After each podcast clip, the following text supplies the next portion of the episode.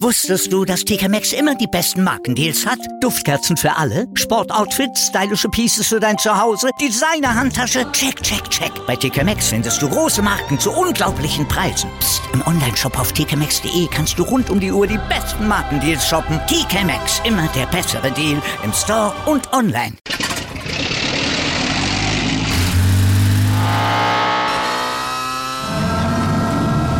Von 0 auf 100. Aral feiert 100 Jahre mit über 100.000 Gewinnen. Zum Beispiel ein Jahr frei tanken. Jetzt ein Dankeschön, rubbellos zu jedem Einkauf. Alle Infos auf aral.de. Aral, alles super. Heute ist Tag der Sonnenbrille. Und ich habe natürlich eine auf, ist ja schließlich bei mir jeden Tag Tag der Sonnenbrille. Ich gehe ja nie ohne aus dem Haus. Ja, weil du immer so verpennt aussiehst. Äh, Denn, na gut, ist ja auch zu verstehen, du musst jeden Morgen verdammt früh für Stand jetzt aufstehen. Nee, das ist ein Look. Ne? Ach so. Das ist ein Look. Die Sonnenbrille gehört zum Look. Kennst du nicht sowas? Äh, nee, nee, nee, gut. Nee, nee, also. Ja, ich bin aber Also- außerdem recht, recht lichtempfindlich. Ach schau, der kleine Vampir. Also dann lass Ja. die Sonnenbrille lieber auf, ja? Denn wir bringen, um mal im Bild zu bleiben, ganz viel Licht in die Themen des Tages. Ja, wir blenden die Themen des Tages sozusagen ein. Wir schauen auf Hertha BSCs x Neustart, diesmal mit einem Ex-Ultra als Präsident. Wir beantworten die wichtigsten Fragen vor dem heute beginnenden Wimbledon-Turnier im Tennis und wir sagen euch, wer Stand jetzt der Schwimm-WM in Budapest den Stempel aufgedrückt hat. Und wir sagen, schönen guten Morgen zu einer neuen Woche Stand jetzt im ersten Sportpodcast des Tages, unterstützt wie immer vom Sportinformationsdienst, dem SID. Ich bin Andreas Wurm. Und ich bin Malte Asmus und wir würden uns natürlich freuen, wenn ihr uns liked, besternt, rezensiert und abonniert und wenn ihr weiter sagen würdet, dass man uns überall hören kann, wo es Podcasts gibt und dass wir der Podcast sind, dessen Newsblog immer dann, wenn etwas passiert, aktualisiert wird und quasi immer auf dem Stand jetzt gehalten wird, also mehrmals am Tag aktualisiert wird. Wiederkommen lohnt sich, definitiv. Darüber spricht heute die Sportwelt. Stand jetzt. Die Themen des Tages im ersten Sportpodcast des Tages. Stand, Stand, Stand. Jetzt. Mit Andreas Worm und Malte Asmus auf meinsportpodcast.de. Analyse. Ich glaube, es geht schon wieder los. Das darf doch wohl nicht wahr sein. So genug mit Roland Kaiser. Eigentlich ist Hertha ja eher Frank Zander zugehörig, Oh, aber ja. hier passt auch ein bisschen Roland Kaiser. Also die Älteren werden sich an ihn vielleicht erinnern. Äh, Der x-te Neustart äh, wird ja auch schon, so lange es Roland Kaiser gibt, glaube ich, bei Hertha auch ausgerufen. Äh, Der beginnt genau jetzt. In den letzten Jahren wurde er ja immer nur sportlich ausgerufen. Aber jetzt nach über einem Jahrzehnt auch mal auf Funktionärsebene. Naja, also zu Roland Kaiser muss man noch sagen, der ist egal, jetzt immer noch erfolgreich bei der Hertha, die wartet immer noch darauf, dass sie irgendwann mal erfolgreich sein könnte. Das ist der Unterschied zwischen diesen beiden. Aber Präsident Gegenbauer ist seit gestern Geschichte. Unter dem neuen Präsidenten, Kai Bernstein heißt er, soll nun ja sowas wie eine neue Zeitrechnung anbrechen. Ja, eine Zeit, in der endlich mal Ruhe einkehrt bei der Hertha. Ne? Das ist zumindest der Wunsch in Berlin. Aber damit das passieren kann, da muss Bernstein bei Hertha erstmal ein bisschen aufräumen. Also das kaputte Image aufpolieren sowieso, aber auch diese tiefen Gräben, die da offenbar auf der Geschäftsstelle aufgerissen wurden, die muss er zuschütten. Und äh, er muss auch irgendwie versuchen, Burgfrieden zwischen diesen ganzen verschiedenen Parteien im Verein herzustellen. Auch natürlich einen Burgfrieden mit dem Investor Lars Windhorst. Der hätte nämlich lieber Frank Steffel, den Gegenkandidaten, als Präsidenten gesehen, aber jetzt muss er sich eben mit Bernstein auseinandersetzen. Naja, Hertha braucht dringend wieder so ein Wir-Gefühl. Nur dann kann's dann wahrscheinlich ja auch sportlich wieder bergauf gehen. Nur Wie das alles klappen kann und klappen wird, das bleibt jetzt erstmal abzuwarten. Aber Bernstein als Präsident, also diese Personalie allein ist ja schon bemerkenswert, denn Bernstein, wir haben es eingangs ja schon angerissen, das ist ein Ex-Ultra. Der war einst Mitglied und Mitbegründer der Ultragruppierung Harlequins 98 und seine Wahl bedeutet jetzt ja auch, die Basis hat sich für ihn ausgesprochen. Und bei Hertha hat damit jetzt auch weil es einer von ihnen ist, die Basis irgendwo das sagen. Naja, also dieser Mann hatte mehrfach schon Stadionverbot. Jetzt ist er Präsident, jetzt darf er garantiert rein und jetzt muss er sogar in den VIP-Bereich. Ich bin gespannt, was das äh, für, für gibt es vielleicht die Ultra-Currywurst oder so. Na, wir werden das sehen, ja. Also, aber insgesamt könnte die ganze Personalie ja auch ein Fingerzeig an die gesamte Bundesliga sein, denn es kommt ja immer wieder so ein Konflikt auf zwischen Ultras und Clubführungen.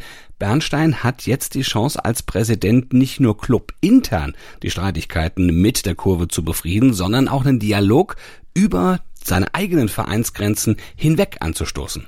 Und das wird spannend zu sehen sein, ob er das macht, wie er das macht und wie sich dann auch der Club vor allen Dingen eben geführt von einem Ultra jetzt zu Ultra-Themen positionieren wird. Das äh, schürt natürlich auch eine gewisse Erwartungshaltung, zum Beispiel dann beim Reizthema Pyrotechnik. Also da haben wir sicherlich noch einiges zu berichten in den nächsten Wochen und Monaten.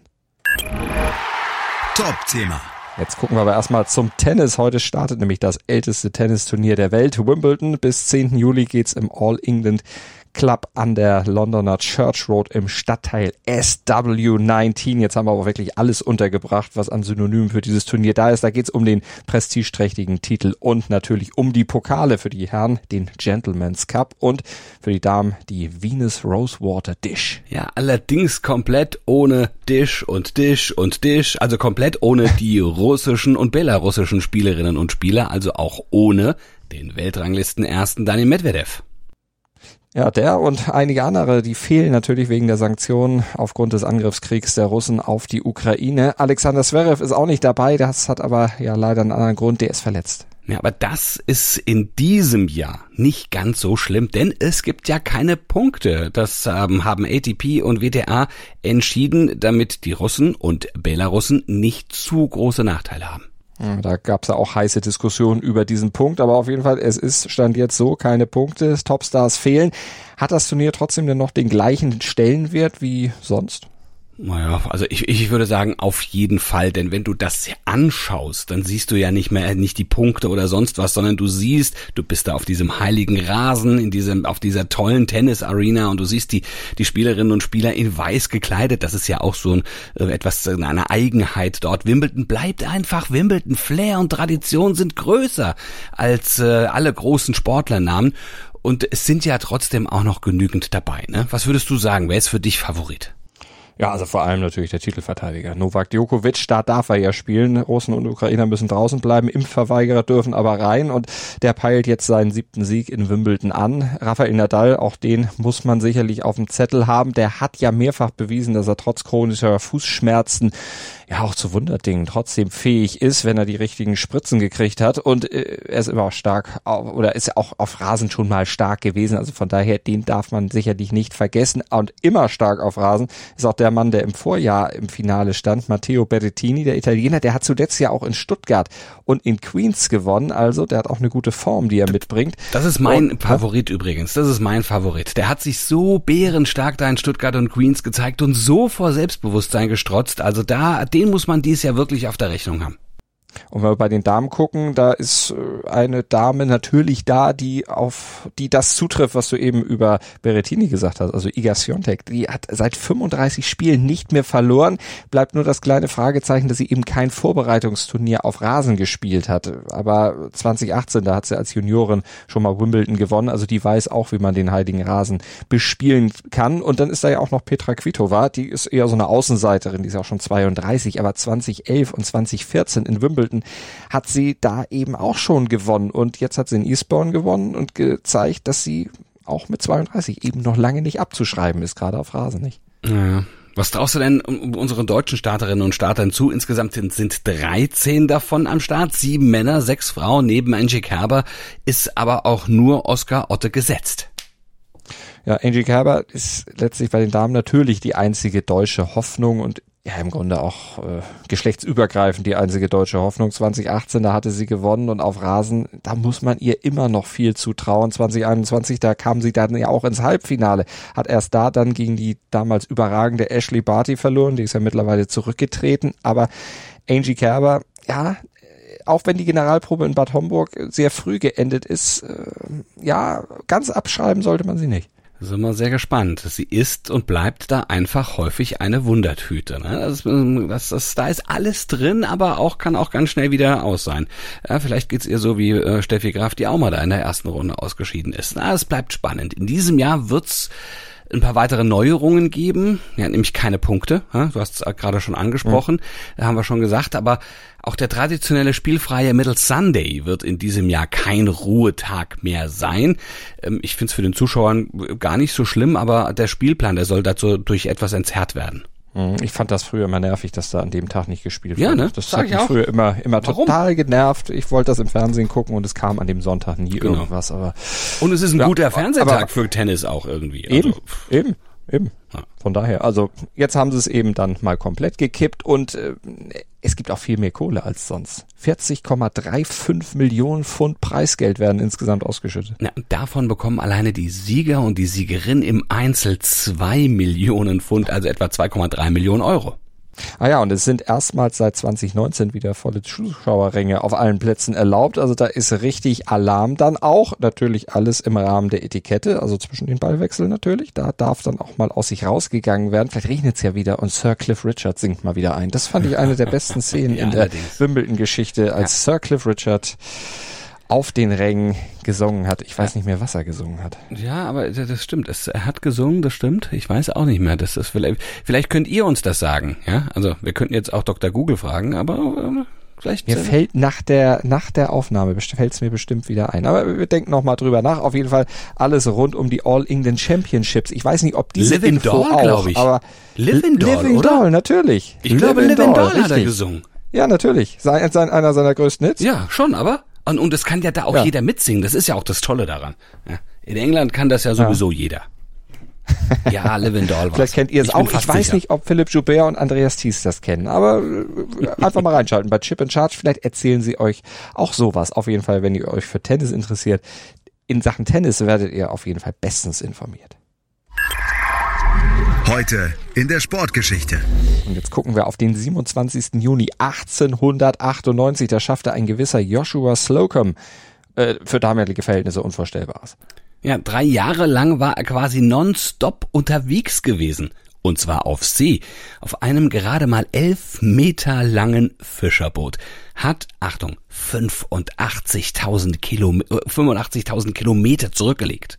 Und dann, heute vor 124 Jahren, kam er dann ins Ziel als erster Einhandsegler der Welt, äh, der die Welt komplett umrundet. Damals war er 54, aber er hat das, diese Mega-Geschichte dann auch wirklich lebend überstanden. Richtig gefährlich wurde es für Slocum aber erst am Ende seiner Reise, eben am 27. Juni 1898, denn die Hafeneinfahrt von Newport auf Rhode Island war vermint. Jede kleine Kursabweichung hätte da sein Leben beenden können und das nach so einer Strecke. Folge des amerikanisch-spanischen Krieges damals für alle Geschichtsfreaks unter euch, aber er hat es eben überstanden. Sein Leben endete dann erst im November 1909 bei einer Reise nach Südamerika. Da verschwand er nämlich mitsamt seinem Schiff spurlos und seine Frau offenbarte dann ja sein großes, sein ja, quasi dunkles Geheimnis. Slocum war zwar schon seit seinem zwölften Lebensjahr als Schiffsjunge zur See gefahren, aber er konnte gar nicht schwimmen. Analyse. Bei der Schwimm-WM in Budapest, da sind die Beckenwettbewerbe beendet und jetzt geht's ins Freiwasser und da triumphierte gestern ja schon die deutsche Staffel zum Start, holte Gold für Ungarn und Italien. Aber bleiben wir erstmal nochmal bei den Beckenwettbewerben. Die Veranstaltung ist jetzt durch. Zeit für eine kleine Zwischenbilanz und die Feststellung, dass die deutschen Schwimmerinnen und Schwimmer im WM-Becken durchaus überzeugen. Dreimal Silber, einmal Bronze. Das kann sich durchaus nach vielen mageren Jahren oder nur so einzelnen kleinen Highlights auch sehen lassen, auch wenn nicht wirklich Gold dabei war. Stimmt, aber die ganz großen Highlights, die setzten die internationalen Stars, Katie Ledecky zum Beispiel, die US-Amerikanerin, Gold über 400, 800 und 1500 Meter Freistil. Die hat insgesamt jetzt schon 14 WM-Titel in Einzelrennen gewonnen. Also besser ist da nur wirklich der Rekord-Olympiasieger Michael Phelps. Aber selbst den könnte Ledecky dann schon im nächsten Jahr in Fukuoka, zumindest was WM-Medaillen angeht, einholen. Christoph Millack, der Lokalmatador, war auch stark, über 200 Meter, schwamm er Weltrekord und hatte drei Sekunden Vorsprung und er gewann auch über die 100 Meter. Das war also auch bärenstark, wird auch nicht äh, dadurch geschmält, dass Caleb Dressel verletzt abreisen musste. Aber wir müssen auch natürlich über Summer McIntosh reden, vielleicht der nächste große Schwimmsuperstar aus Kanada. Äh, Summer ist, die ist erst 15 Jahre alt, aber jetzt schon mega schnell, hat Gold über 200 Meter Schmetterling geholt, dann über 400 Meter Lagen. Katinka Hosschuh hat sie dabei um Längen distanziert. Die könnte mit ihren 33 Jahren übrigens fast die Mutter von Summer McIntosh sein. aber äh, McIntosh war dann auch noch nicht fertig. Silber über 400 Meter Freistil und Bronze mit der langen Graulstaffel hat sie da auch noch nachgelegt. Ja, aber auch die Männer, die haben Teenager-Sensationen. Äh, David Popovici zum Beispiel aus Rumänien, 17 Jahre jung und Doppelweltmeister auf den prestigeträchtigen Strecken Freistil, also 100 Meter und 200 Meter. Und der hat angekündigt, das ist erst der Anfang. Das kann man schon fast als Drohung mhm. verstehen. Aber nicht nur die Jungen, auch der, es gab auch alte Hasen, die sich bewiesen haben in Budapest. Eine alte Häsin zum Beispiel, Sarah Sjöström, die Schwedin mit 28 Jahren. Da hat die Sprintkönigin ihre WM-Medaillenausbeute jetzt auf 20 hochgeschraubt. Und die hat vor allen Dingen auf jeder Strecke im Finale ihr schnellstes Rennen gemacht. Und äh, Mikhailo Romanchuk, äh, der lieferte den Feel-Good-Moment. Er gewann Bronze über 800 Meter Freistil für die Ukraine und für seinen Vater, denn der kämpft gerade in Donbass für die Freiheit der Ukraine. Das bringt der Sporttag. Stand jetzt. Heute natürlich Tennis in Wimbledon, das große, das beherrschende Thema. Titelverteidiger Novak Djokovic startet gegen den südkoreanischen Außenseiter Kwon Soon Woo. Und am Nachmittag kommt's dann zum deutschen Duell zwischen Oskar Otte und Peter Gojovcik.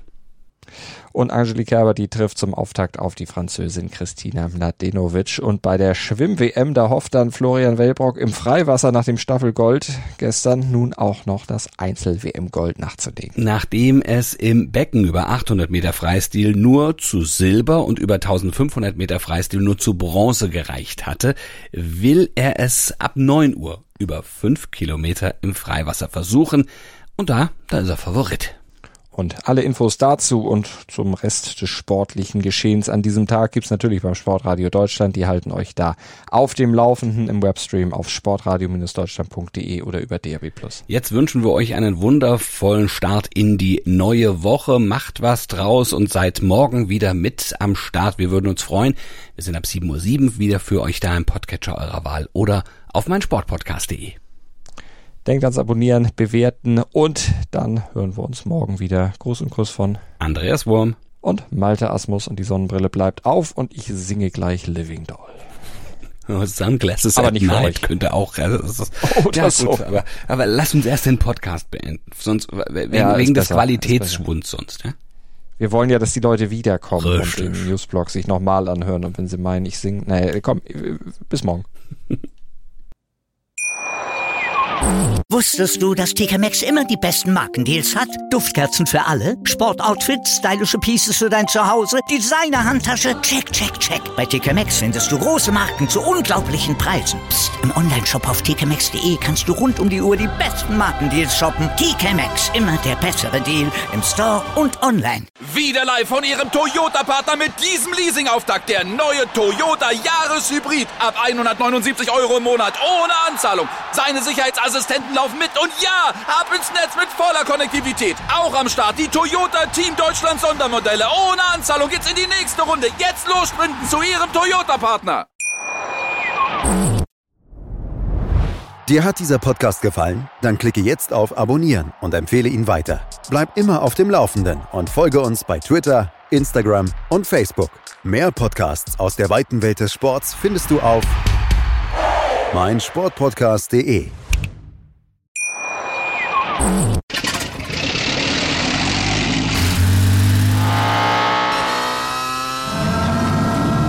Von 0 auf 100. Aral feiert 100 Jahre mit über 100.000 Gewinnen. Zum Beispiel ein Jahr frei tanken. Jetzt ein Dankeschön, rubbellos zu jedem Einkauf. Alle Infos auf aral.de. Aral, alles super.